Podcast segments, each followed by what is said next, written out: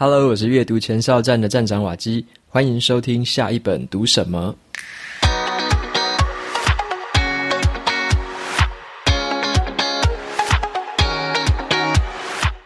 今天我想要跟大家分享的这本书，它的书名叫做《价格烽火效应》。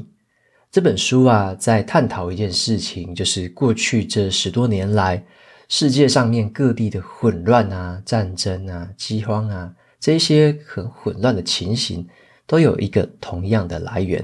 那这个来源到底是什么呢？这本书把它归纳成是价格。然后我们现在啊，每一天哦，在新闻上面看到的啊，像是全球缺工啊，然后能源也飙涨，甚至是通膨一直节节高升，这些东西都跟价格脱不了关系。所以今天的节目就跟大家分享一下这本书在谈的价格这件事情。今天的这本书出版社有提供两本的抽奖证书，有兴趣的话可以到节目资讯栏部落格的文章连结，点进去之后拉到最底下，输入你的 email 就可以参加这次的抽奖活动。那么这本书也有 Kobo 的电子版，有七折的折扣码优惠，是 W A K I F E B。有兴趣的话，到节目资讯栏里面也可以找到相关的这个电子书折扣的优惠资讯。在介绍今天的这本书之前呢，来跟大家推荐一门线上课程哦。本期节目是由 SAT Knowledge 知识卫星赞助播出。在台湾啊，很多人小时候都是被要求说要念书啊，要应付考试，但是我们从来都没有被教过要怎么去了解财务，甚至啊去读懂一个财报，更不要说怎么投资理财了。所以，我们很多人其实对财务思维还有知识都十分的欠缺。其实啊，每个人都需要这方面的数字力与财务思维。那对于这个公司的经营者来说，如果你看懂财报的话，就可以判断出这笔收入到底是好是坏，啊，为公司的未来增加更多的价值。对于一个中阶的一个管理者来说，学会财报可以帮你判断出很多不必要的成本，进而呢，帮公司节省很多的这个开销，而且还可以增加营运的效率。那对于一般的大众来说啊，如果说你可以运用财报的知识来去规避一些投资的陷阱跟风险的话，也不要被那些看起来就是很赚钱，但是经营不善的公司给欺骗，这个就可以在你的投资报酬上面带来更好的一个收获。这堂课程的名称叫做财务数字力线上课程。原本呢、它是一堂非常热门的实体课，两天一夜的一个期间，然后呢，报名费用是非常高的，五万八千元。那这个授课老师叫做 MJ 老师林明章，他有一个独特的教学魅力，还有一个专利的教学法，到现在已经教过了两万多名这个实体课的学生了。过去十年来啊，每一堂啊，其实都常常爆满。那这两年呢、，MJ 老师因为身体的因素，他降低了实体课程的场次，所以知识卫星就找他合作，一起来开立了这门线上版的课程。在早鸟的期间，有非常低的一个折扣优惠。使用我的折扣码 WAKI 五百，还可以多折扣五百元哦。那我觉得读懂财报这件事情是非常的重要。以前我在公司的时候，曾经有上过财报课，那也是大幅的改变我的视野的一堂课。从财报里面，我就可以发现公司为什么要做这样的一个业务，公司为什么要节省这方面的支出。我会知道说自己的每一个这个工作跟任务，跟公司的营运到底有什么关联。所以从财报上面，你可以发现这一些背后的一些很有趣的地方，然后呢，对于你的工作或者说对于你的投资，都会带来更好的影响。那这也是我会认为，其实财报是很多人都需要去学习、去看懂的一件事情。OK，那这本课程就推荐给大家，相关的资讯放在节目资讯栏里面，有兴趣的朋友可以去参考看看喽。那么接下来呢，就回到今天的这本书《价格烽火效应》的分享。那我想要先问一下大家一个感觉的问题啊，就是你有没有看一些新闻啊？就是台湾的股市在之前突破了一万八千点，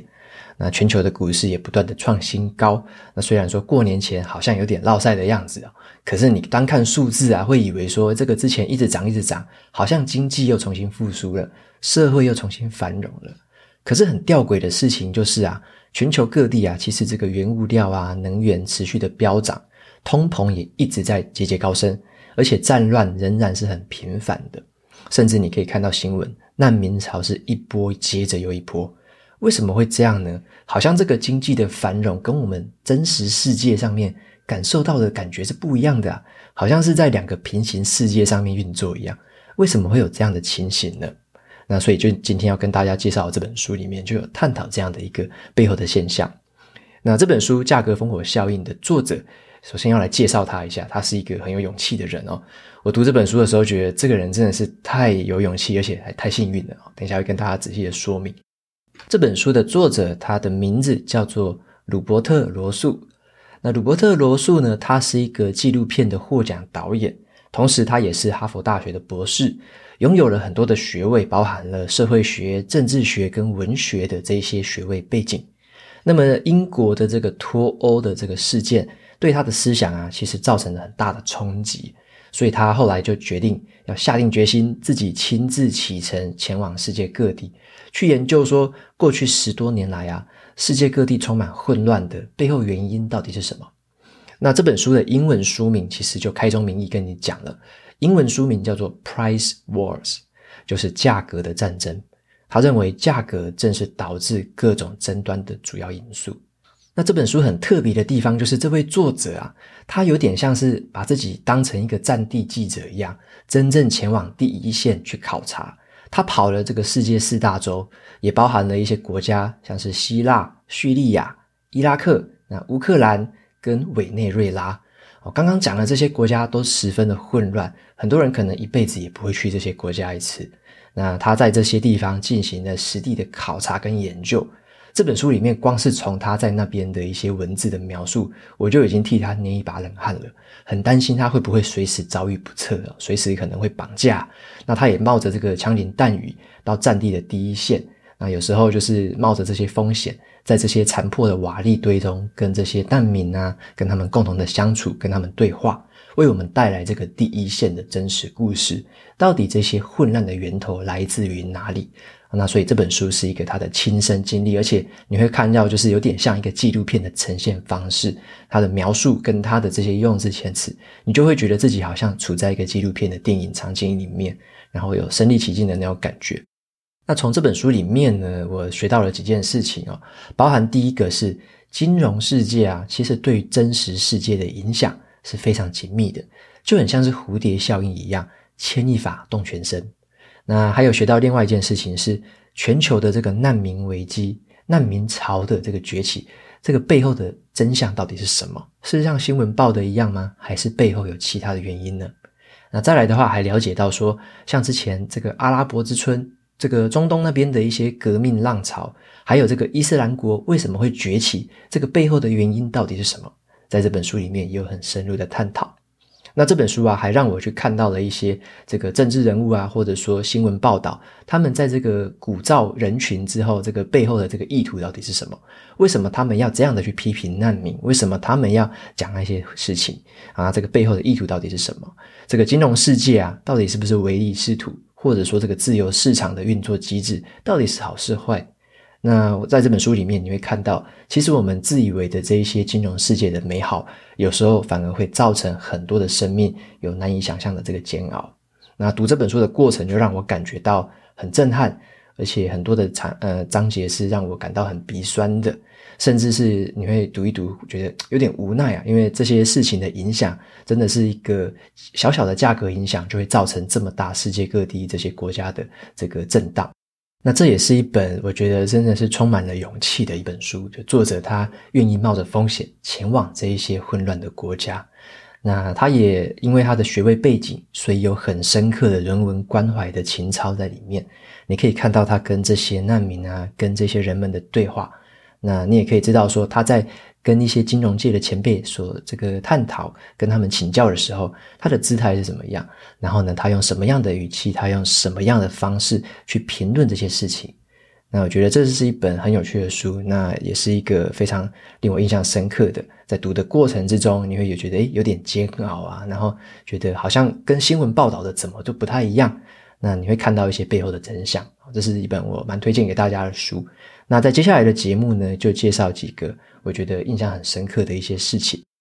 第一个要跟大家聊的是这个粮食的价格。好，粮食的价格，其实啊，只要很微小的一个价格改变，就可以造成很巨大的社会动荡。好，这就是这本书里面的一个核心的观念，叫做蝴蝶效应。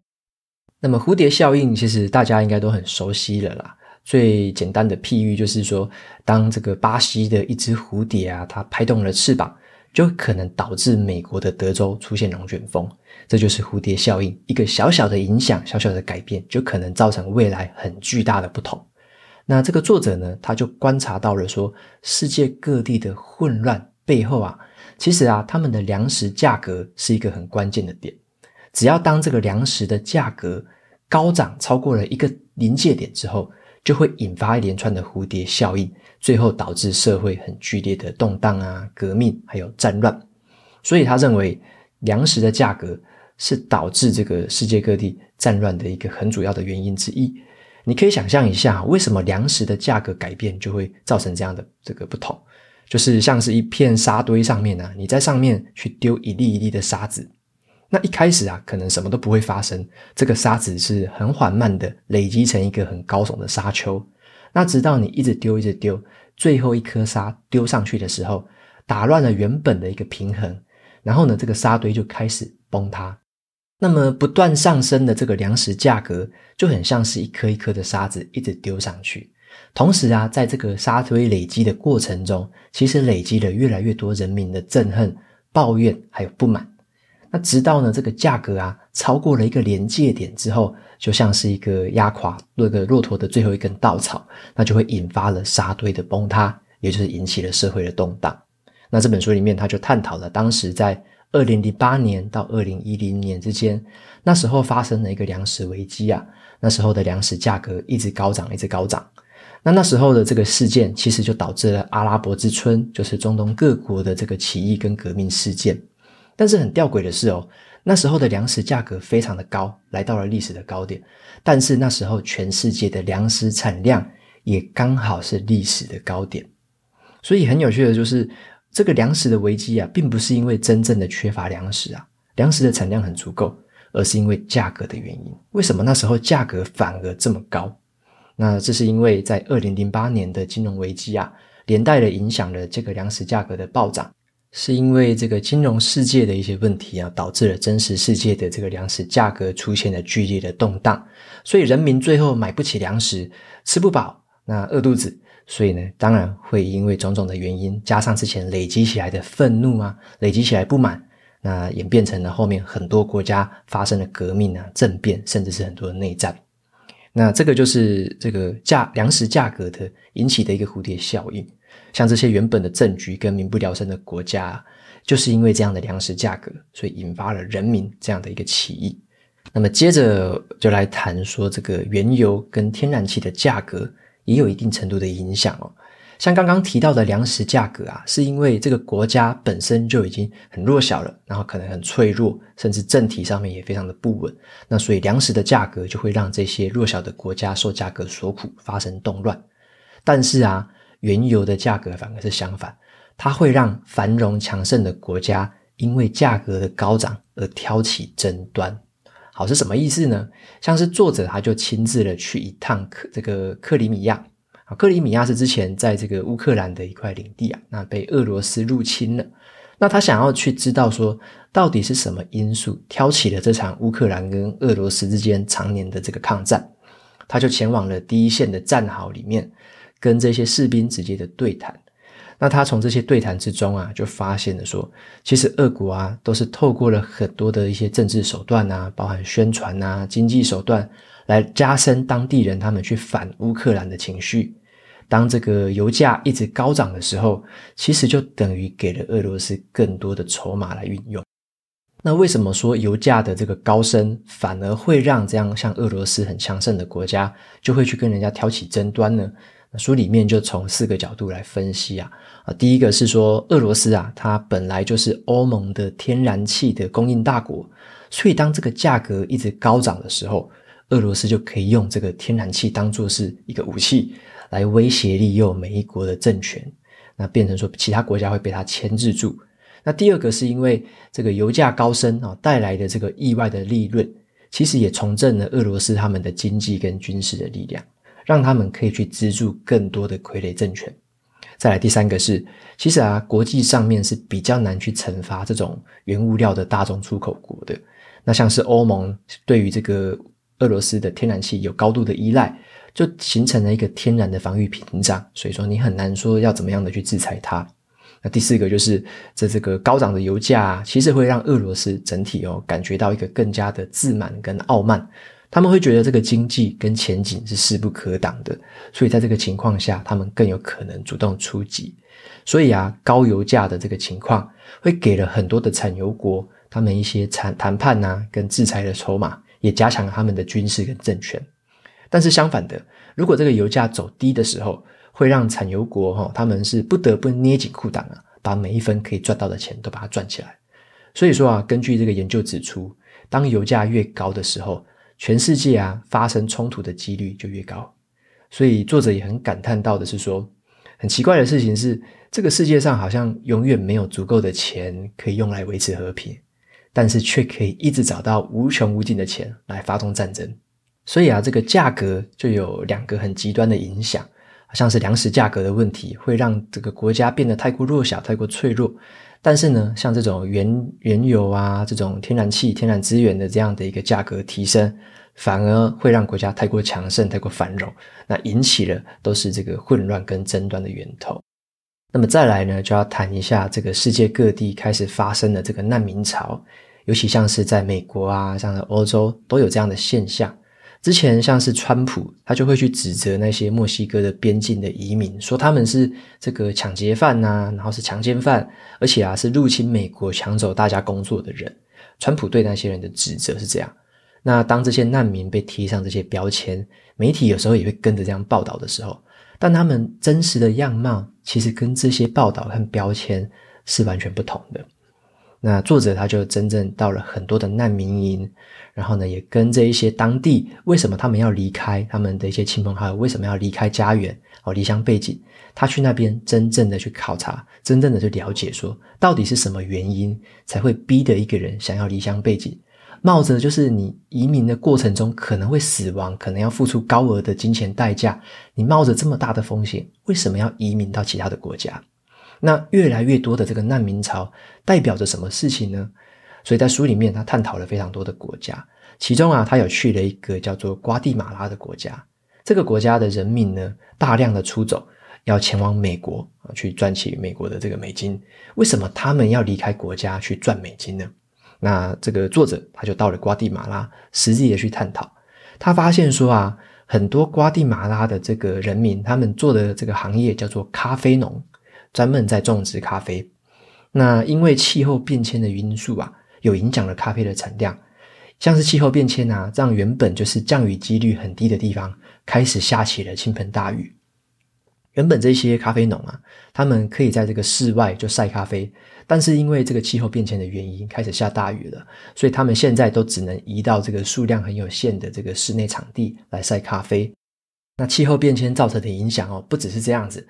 气候变迁呢，这个忽冷忽热啊，然后忽干忽湿的这个环境之下，也让他们最近呢开始发现了有一种真菌哦，这个真菌是对于咖啡树有害的，叫做叶锈菌。好，这种真菌会快速的增长，那也是近年来才发现的一个情形。那这样的真菌快速增长，也大幅降低了这个当地的咖啡的产量。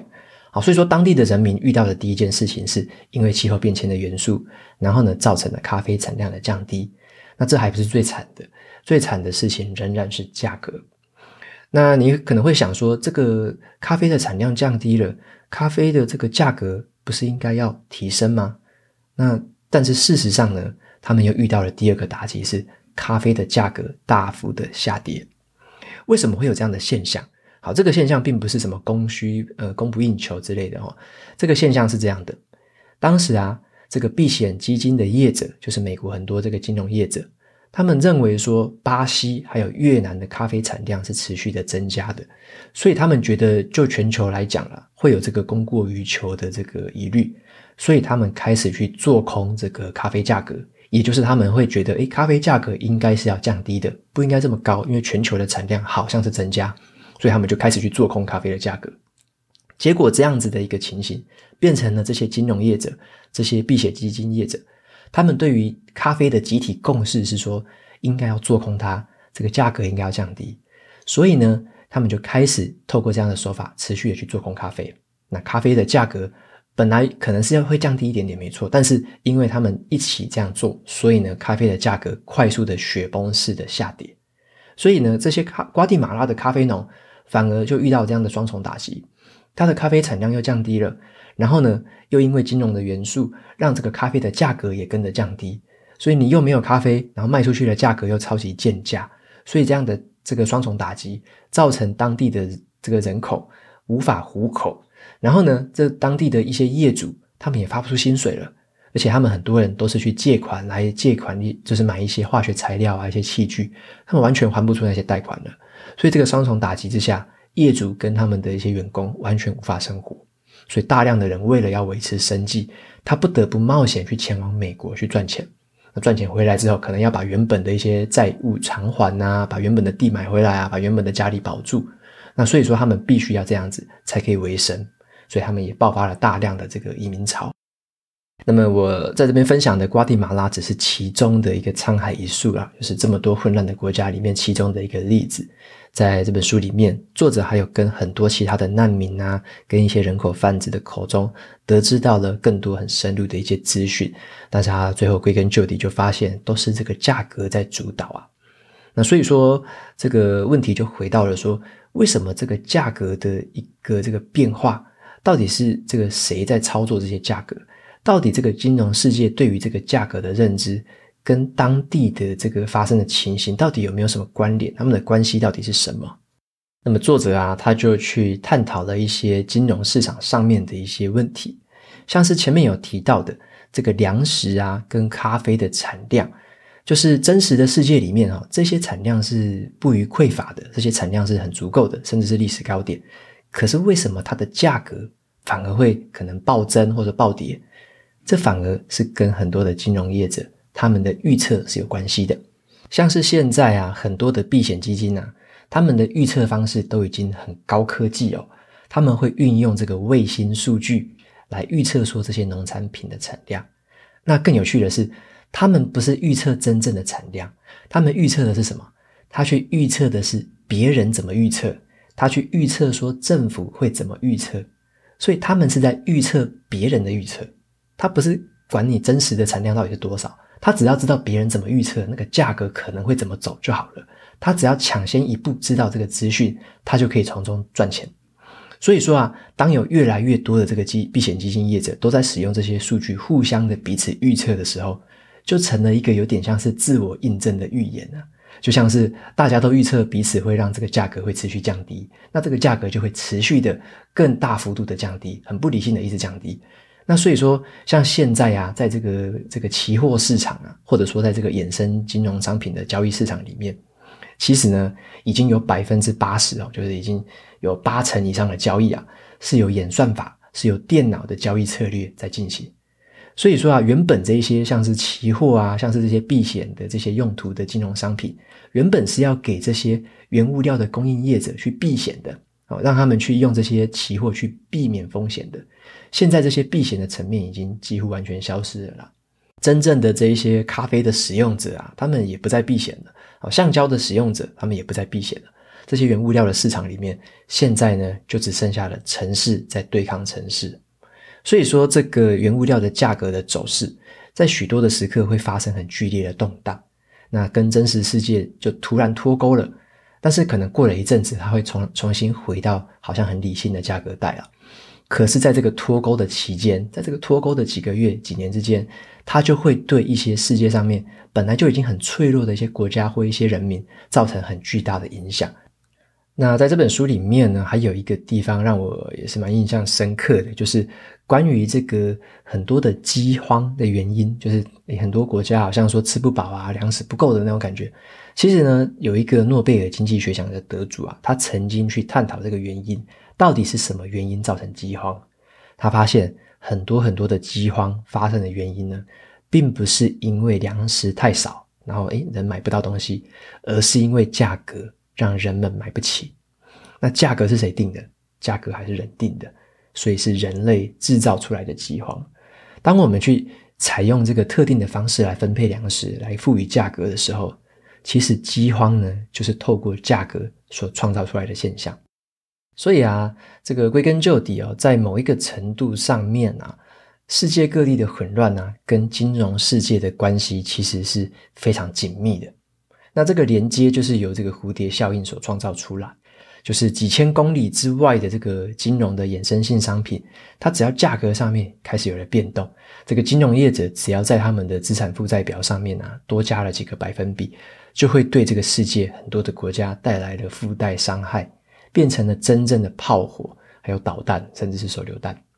所以说，这个就是这本书里面探讨的一些这个价格影响到一路影响到很多国家这个动荡跟混乱的元素。最后啊，总结一下这本书给我的体验，在读这个价格烽火效应的过程中啊，在开头有跟大家讲过，真的是像是看了一个纪录片，很真实又很残酷。那我也觉得真的是他这个作者真的是很幸运哦。他也逃过了蛮多这个可能会遇到的不测，甚至是这个可以全身而退，就是一个很幸运的事情。那从世界上最混乱的地方带回这些故事，那我觉得这本书还有给我另外一个收获，是对于这个自由市场的看法有了蛮多的改观呐。那我以前的话会觉得说，让市场完全的自由，好像就是对经济最好的啊。但实际上是什么呢？OK，可能对经济是很好，但是其实对于很多我们。没没有去注意到或我们很难接触到的人来说，对他们是一个很大的一个变当。像是这个价格的上涨啊，在那时候在委内瑞拉这个国家，因为价格的关系，大家买不起食物，那边的儿童甚至组成了帮派，未成年的人哦，他们会为了抢夺这个垃圾，他们要在这垃圾里面挖宝，他们要在垃圾里面挖残余的这个酱料来吃，在垃圾里面找这些馊水，找这些厨余来吃。那为了去抢垃圾，这些孩童会组成帮派。那这些孩童会彼此的，就是他们可能会杀害对方，甚至还对对方斩首啊、焚尸，做出一些非常不理性、非常不人道的一些行为。可是这个就变成是，诶，其他地方的帮派是为了毒品在做争夺，但是这些委内瑞拉这些国家的这些孩童，他们这些帮派是为了争夺垃圾，那彼此的斗争。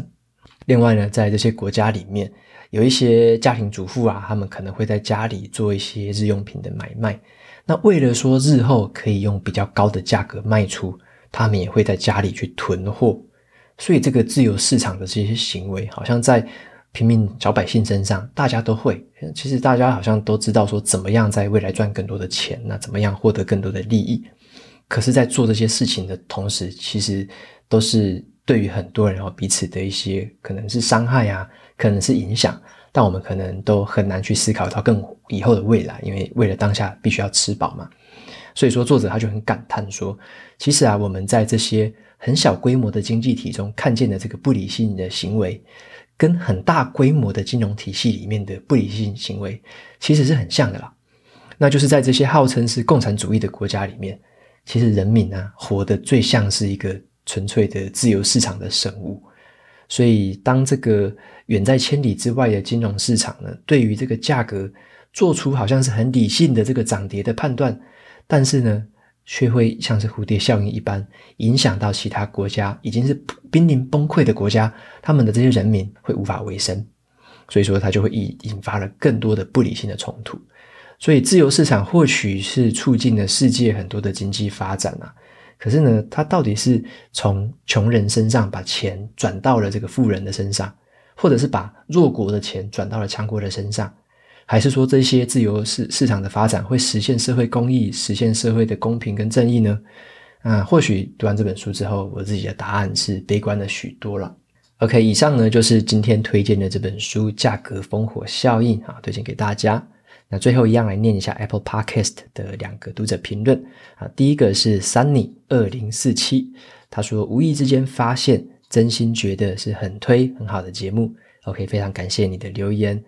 再来的话是这个绿巨人汉仔的留言，他说谢谢瓦基，你用心做的频道可以成为我买书的参考。最近呢、想要看看不同类型的书籍。那很想要说的是，这个商城上面呢，对于书本的简介实在是太包装了啦。那很常踩到雷，所以谢谢瓦基，谢谢推荐的给予这本书，好，很棒。